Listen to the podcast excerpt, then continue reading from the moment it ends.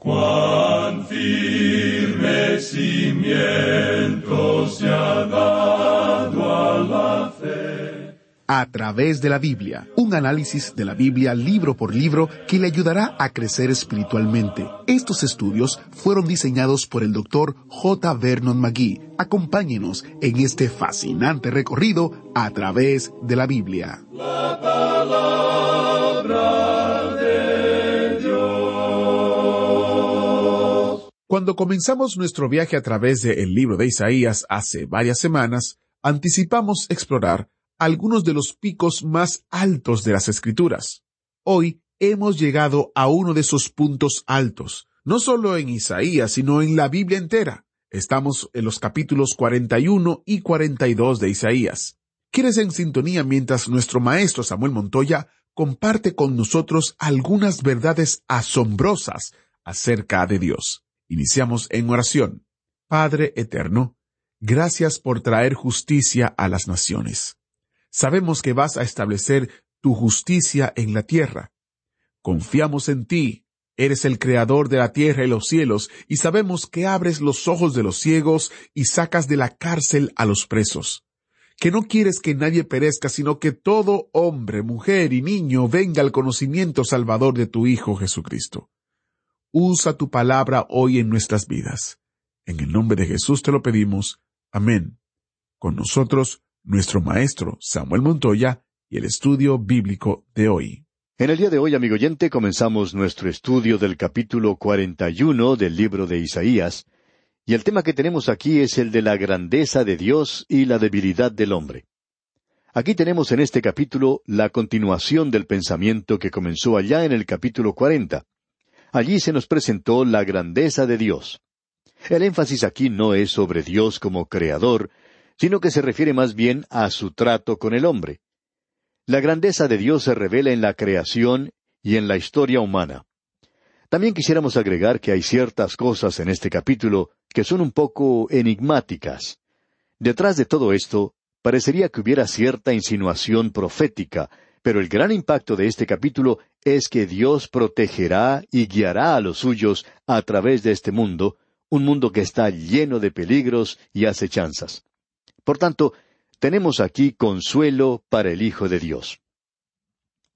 A este capítulo lo hemos dividido de la siguiente manera. En los primeros seis versículos tenemos que Dios predomina sobre las personas. En los versículos siete al veinte tenemos la insinuación o proposición de Dios de que Israel confíe en Él. Luego tenemos en los versículos 21 al 29 que Dios trastorna los ídolos. Bien, consideremos este capítulo entonces a la luz de esta división que hemos hecho. El primer versículo de este capítulo 41 dice, Escuchadme costas y esfuércense los pueblos, acérquense y entonces hablen, estemos juntamente a juicio. Todo el mundo, cada persona en el mundo hoy se está dirigiendo hacia el día del juicio, es decir, el enfrentamiento que se acerca entre la luz y las tinieblas, entre Dios y Mamón, entre la fe y la incredulidad. Dios está llamando a las personas para que se vuelvan hacia Él, para que la gente acepte la salvación que Él está ofreciendo. Debemos decir que Dios está siendo benigno para con el hombre hoy. Él no está demandando nada de usted, amigo oyente. Él solo le está pidiendo que usted acepte su gracia y su salvación. Ahora, en el segundo versículo de este capítulo cuarenta y uno leemos ¿Quién despertó del oriente al justo, lo llamó para que le siguiese, entregó delante de él naciones, y le hizo enseñorear de reyes, los entregó a su espada como polvo, como hojarasca que su arco arrebata? Hay algunos que opinan que este versículo parece referirse a Ciro. Ahora Ciro será mencionado más adelante por nombre, pero este no es el lugar. Creemos que lo que aquí se presenta es la justicia de Dios. Esto no se refiere a una persona. Creemos que esto tiene referencia al gobierno de justicia que Cristo establecerá cuando regrese a esta tierra. Encontramos que eso se desarrolla aquí en esta sección. Ahora, en el versículo seis de este capítulo cuarenta y uno podemos leer lo siguiente cada cual ayudó a su vecino y a su hermano dijo, Esfuérzate. Ya que Dios viene a corregir lo que está mal, a remediar las injusticias, las personas que están bien con Dios pueden animarse. Es decir, que hay esperanza para el hombre insignificante que confía en Dios hoy. Esta persona no tiene que preocuparse por su futuro. En el versículo siete podemos leer las insinuaciones que Dios hace a Israel para que confíe en él. Y aquí también tenemos nuevamente una referencia a la idolatría. Leamos el versículo siete. El carpintero animó al platero y el que alisaba con martillo al que batía en el yunque, diciendo, Buena está la soldadura, y lo afirmó con clavos para que no se moviese. En una emergencia había aquellos que con martillo batían un material para hacer un dios. Y no era un ídolo temporal. Pero ahora Dios dice aquí en el versículo ocho, Pero tú, Israel, siervo mío eres. Tú, Jacob, a quien yo escogí, descendencia de Abraham, mi amigo. Es decir, que Dios se vuelve ahora a Israel para consolarles en su pena y sufrimiento. Él dice, en lugar de martillar de esa manera para hacerse un ídolo, ¿por qué no se vuelven a Dios, al Señor? Después de todo, Él sabe que ustedes son pecadores. Y Él aún los llama Jacob. Jacob significa el suplantador. Fue Dios quien lo hizo un príncipe con Dios, y Dios quiere hacer lo mismo ahora por los hijos de Jacob. Y Abraham, usted recordará, fue llamado amigo de Dios. Y Dios quiere traer a esta gente a una relación correcta con Él. Y en el versículo diez leemos, No temas, porque yo estoy contigo. No desmayes, porque yo soy tu Dios que te esfuerzo. Siempre te ayudaré, siempre te sustentaré con la diestra de mi justicia. Este versículo ha sido una columna de sustento, una fuente de consuelo para los hijos de Dios de todas las edades. Y debe ser eso. Ahora, al continuar, él dice que si ellos se oponen a Dios, sería la cosa más insensata que pudieran hacer, porque el tiempo va a revelar eso. Y estamos avanzando hacia el día cuando todas las cosas tienen que ser corregidas. En el versículo trece leemos algo bastante destacado. Allí dice, Porque yo Jehová soy tu Dios, quien te sostiene de tu mano derecha y te dice, No temas, yo te ayudo. Aquí tenemos esta proposición benévola de parte de Dios para que ellos confíen en Él. ¿Y qué consuelo es esto? Dios quiere que nosotros confiemos en Él. Dios quiere permitirnos andar, caminar con Él, que tengamos comunión con Él, que le conozcamos a Él. La humanidad está perdiendo mucho en el día de hoy. Hay algunas personas que, aun cuando son muy activas dentro de la Iglesia, están perdiendo todo esto que se menciona aquí. Esta es una sección maravillosa de veras. Dios habla de una manera muy directa. Y ahora en el versículo catorce dice, No temas, gusano de Jacob, oh vosotros los pocos de Israel. Yo soy tu socorro, dice Jehová, el Santo de Israel es tu redentor. Quizá usted opina que es algo o alguien, pero usted no es nada más que un gusano, un nadie. Es solo Dios quien puede hacer algo o alguien de nosotros. Hombrecito, qué colérico, se pavonea en el escenario de la vida, como lo dice Shakespeare. Sopla y sopla, como ese lobo malo, tratando de derribar la casa de los tres cochinitos. Sopla y sopla. Así es el hombre hoy. ¿A dónde va? ¿Y qué es lo que él está logrando? Algunos pueden apreciar la insubstancialidad y se quitan la vida. ¿A qué otro lugar pueden volverse ellos? El único lugar donde uno puede volverse es a Dios. Eso es lo que la gente está perdiendo hoy. La comunión, la salvación, su bondad y benignidad, su gracia, todas estas cosas son suyas si usted, amigo oyente, se vuelve a Él, si usted acude a Él. Ahora el profeta Isaías habla a la gente acerca de las bendiciones materiales del milenio. Ellos van a estar allí. A él le gustaría hablarle a usted y hablarme a mí acerca de las bendiciones espirituales que tenemos ahora y acerca de aquellas que vamos a tener en la eternidad. Entramos ahora a una tercera división de este capítulo, y aquí Dios trastorna a los ídolos. Leamos el versículo 21 de este capítulo 41 de Isaías. Alegad por vuestra causa, dice Jehová.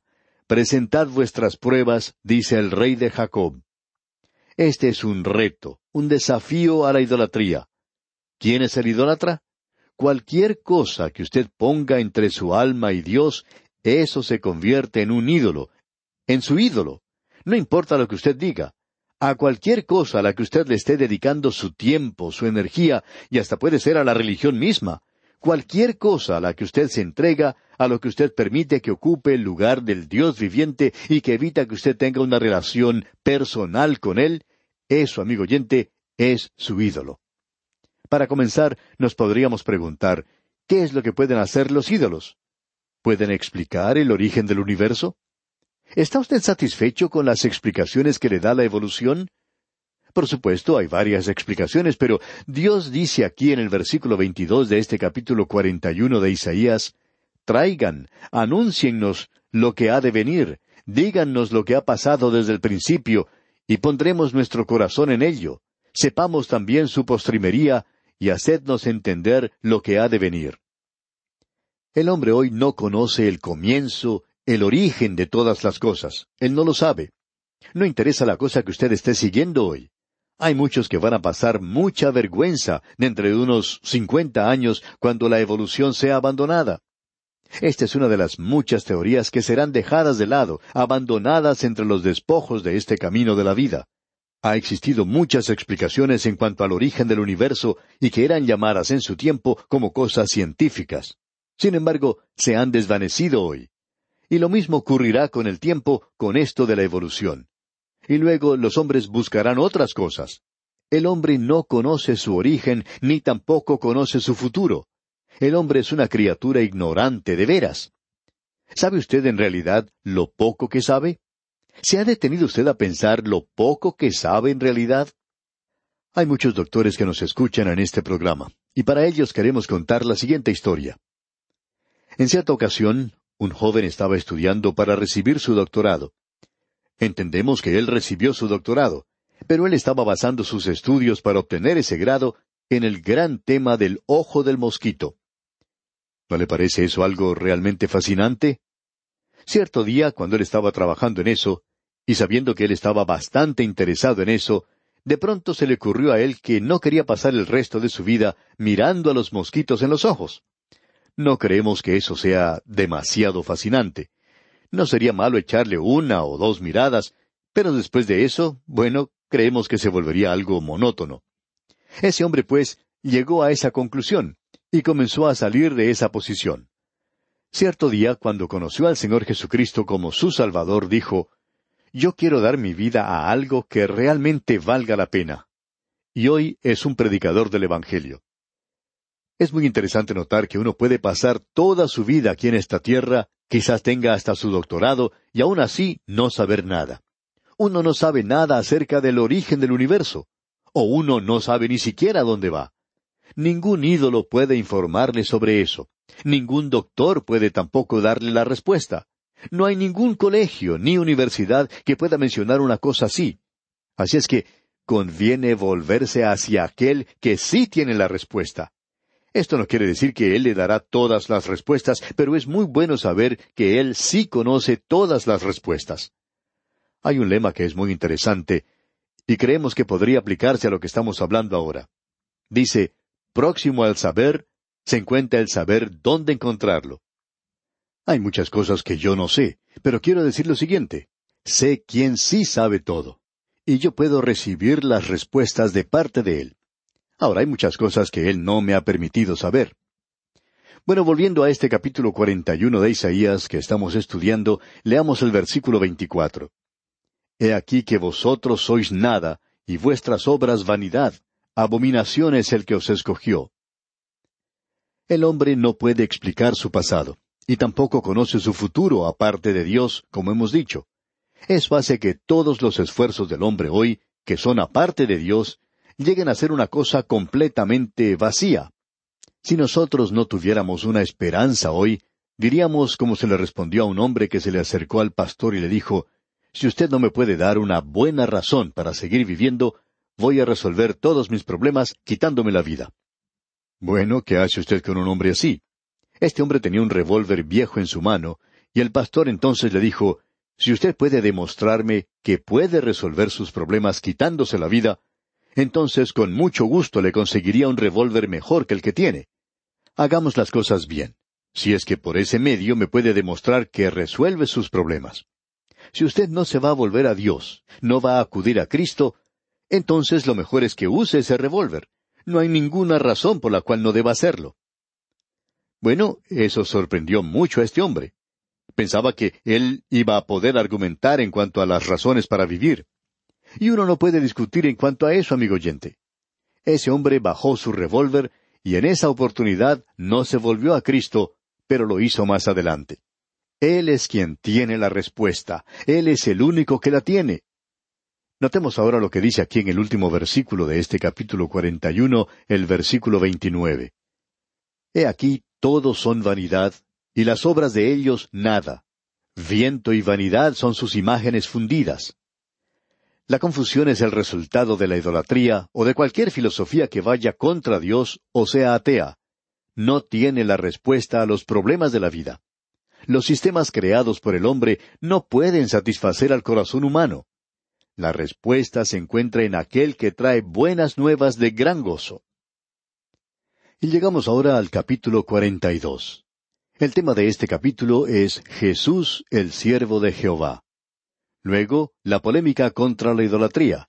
Y finalmente, Israel, el siervo de Jehová. Isaías progresa gradualmente hasta llegar a la condenación de la idolatría. Encontramos aquí que la nación de Israel es llamada la sierva o el siervo de Jehová, y el siervo de Jehová es Israel. Y también el Señor Jesucristo es el siervo de Jehová. Así es llamado en los Evangelios de Mateo y Marcos. Allí se presenta en una forma muy clara. Él dijo, porque el Hijo del Hombre no vino para ser servido, sino para servir y para dar su vida en rescate por muchos. Eso es algo que enfatiza Marcos, la servidumbre del Señor Jesucristo. El versículo que acabamos de leer se encuentra ya en el Evangelio según San Marcos, capítulo diez, versículo cuarenta y cinco. Ahora, volviendo a Isaías, tenemos en primer lugar que el siervo de Jehová es el Señor Jesucristo, y eso se menciona en los primeros siete versículos de este capítulo cuarenta y dos. Luego tenemos el sacrilegio de la idolatría, las imágenes y esculturas, y eso es mencionado en los versículos ocho al diecisiete. Y luego, el siervo de Jehová, es decir, Jacob y la nación. En el primer versículo de este capítulo cuarenta y dos de Isaías leemos He aquí mi siervo, yo le sostendré, mi escogido, en quien mi alma tiene contentamiento. He puesto sobre él mi espíritu, él traerá justicia a las naciones. Este es un llamado para considerar al Señor Jesucristo y se aplica a su persona. Y eso que se menciona en el versículo tres es algo que hemos enfatizado anteriormente. Allí dice, No quebrará la caña cascada, ni apagará el pábilo que humeare, por medio de la verdad traerá justicia. Eso se cita también allá en el Evangelio según San Mateo capítulo 12 versículo 20. Así es que el Señor Jesucristo no tuvo que actuar con una vara. Él limpió el templo, pero él no volvió a los fariseos, los líderes religiosos o al pecador. Usted sabe, amigo oyente, que él permite que el pecado obre por sí mismo. El pábilo que humea, el hombre que continúa pecando, finalmente terminará en llamas. La paga del pecado es muerte. Siempre obra de esa manera. Él no podía cambiar eso. Ahora el Señor Jesucristo es el siervo de Dios. En el versículo ocho tenemos la idolatría. Allí dice, Yo Jehová, este es mi nombre, y a otro no daré mi gloria ni mi alabanza a esculturas. Dios no compartirá su gloria con nadie, amigo oyente. Dios nunca ha prometido bendecir a una persona, a una organización o a una iglesia. Él ha prometido bendecir su palabra. Solo eso puede llevar gloria a su nombre. Y Él no va a compartir su gloria con ninguna otra persona. Isaías comienza a avanzar entonces en esta área. Él está hablando acerca del azote que es la idolatría, y dice entonces en el versículo diez, Cantad a Jehová un nuevo cántico, su alabanza desde el fin de la tierra, los que descendéis al mar y cuanto hay en él, las costas y los moradores de ellas todas las criaturas de esta tierra algún día cantarán alabanzas a Dios. Y el Señor dice entonces en el versículo quince de este capítulo cuarenta y dos, Convertiré en soledad montes y collados, haré secar toda su hierba, los ríos tornaré en islas y secaré los estanques. La tierra en su forma física será afectada por su juicio. Y prosigue en el versículo dieciséis diciendo, Y guiaré a los ciegos por camino que no sabían de esta forma es como Él guía a los suyos. Usted y yo somos ciegos en cuanto al futuro. Él en cambio no lo es, y encontramos que va a guiar a todos aquellos que ponen su confianza en Él. Y leemos en el versículo 17, Serán vueltos atrás y en extremo confundidos los que confían en ídolos y dicen a las imágenes de fundición, Vosotros sois nuestros dioses. Aquí tenemos una advertencia para los idólatras. Dios dice, se acerca el juicio. Luego tenemos una declaración en cuanto a Israel. ¿Quién es ciego siendo mi siervo? Esta es su condenación de su propio pueblo. Y él habla de ellos aquí en el versículo 22 de este capítulo 42 de Isaías, cuando dice, Mas este es pueblo saqueado y pisoteado. ¿Por qué? Porque se volvieron, se apartaron de Dios y se fueron a los ídolos. Esta es una sección maravillosa de este libro de Isaías. Solo hemos destacado los puntos sobresalientes y Dios mediante, en nuestro próximo programa, vamos a comenzar estudiando el capítulo 43. Así que le sugerimos leer este capítulo para estar mejor informado de lo que trataremos en nuestro próximo programa. Que el Señor le bendiga en gran manera. Muchas gracias al maestro Samuel Montoya. Al iniciar el programa, oramos para que todos los que escuchan la palabra de Dios se vuelvan hacia Él y respondan a su gracia y a su verdad. Si usted ha escuchado este programa por mucho tiempo, sabe que este año 2023 es el 50 aniversario del programa en español. Estamos celebrando la fidelidad de Dios durante tantos años. Él ha provisto cada necesidad que hemos tenido, permitiéndonos transmitir el programa en la radio, en línea, en YouTube y en otras plataformas, haciendo posible que obsequiáramos recursos gratuitos a oyentes a través del mundo de habla hispana y apoyando el ministerio a través de las fieles oraciones y ofrendas de oyentes como usted. Hemos publicado un librito que cuenta la historia de a través de la Biblia desde el principio, incluyendo información acerca del pastor Magui, la relación entre a través de la Biblia y Radio Transmundial, testimonios de nuestro maestro Samuel Montoya y de Lemuel La Rosa, y muchas cosas más. Visite a través de la Biblia.org barra 50 para descargar una copia gratuita del librito. A través de la Biblia.org barra 50. El 50 es en número. En la misma página hay un enlace donde podrá dejarnos su testimonio personal de cómo Dios ha usado este estudio en su vida para edificarle, consolarle o alentarle. Siempre nos es de mucho ánimo escuchar sus historias y los testimonios de cómo Dios está obrando en sus vidas. Visite a través de la biblia.org barra testimonio para descubrir unos testimonios escritos y en video de oyentes como usted que usan los materiales de a través de la Biblia para servir a otros. La página otra vez es a través de la biblia.org barra testimonio. ¿Está usted pasando por momentos difíciles en su vida? Entonces usted querrá sintonizar el programa de mañana será un gran consuelo para usted. Hasta entonces, soy Geyel Ortiz, guardándole un asiento especial para usted. Agradecemos que nos acompañara en el estudio de hoy. Le invitamos a que visite nuestro sitio en internet a través de la.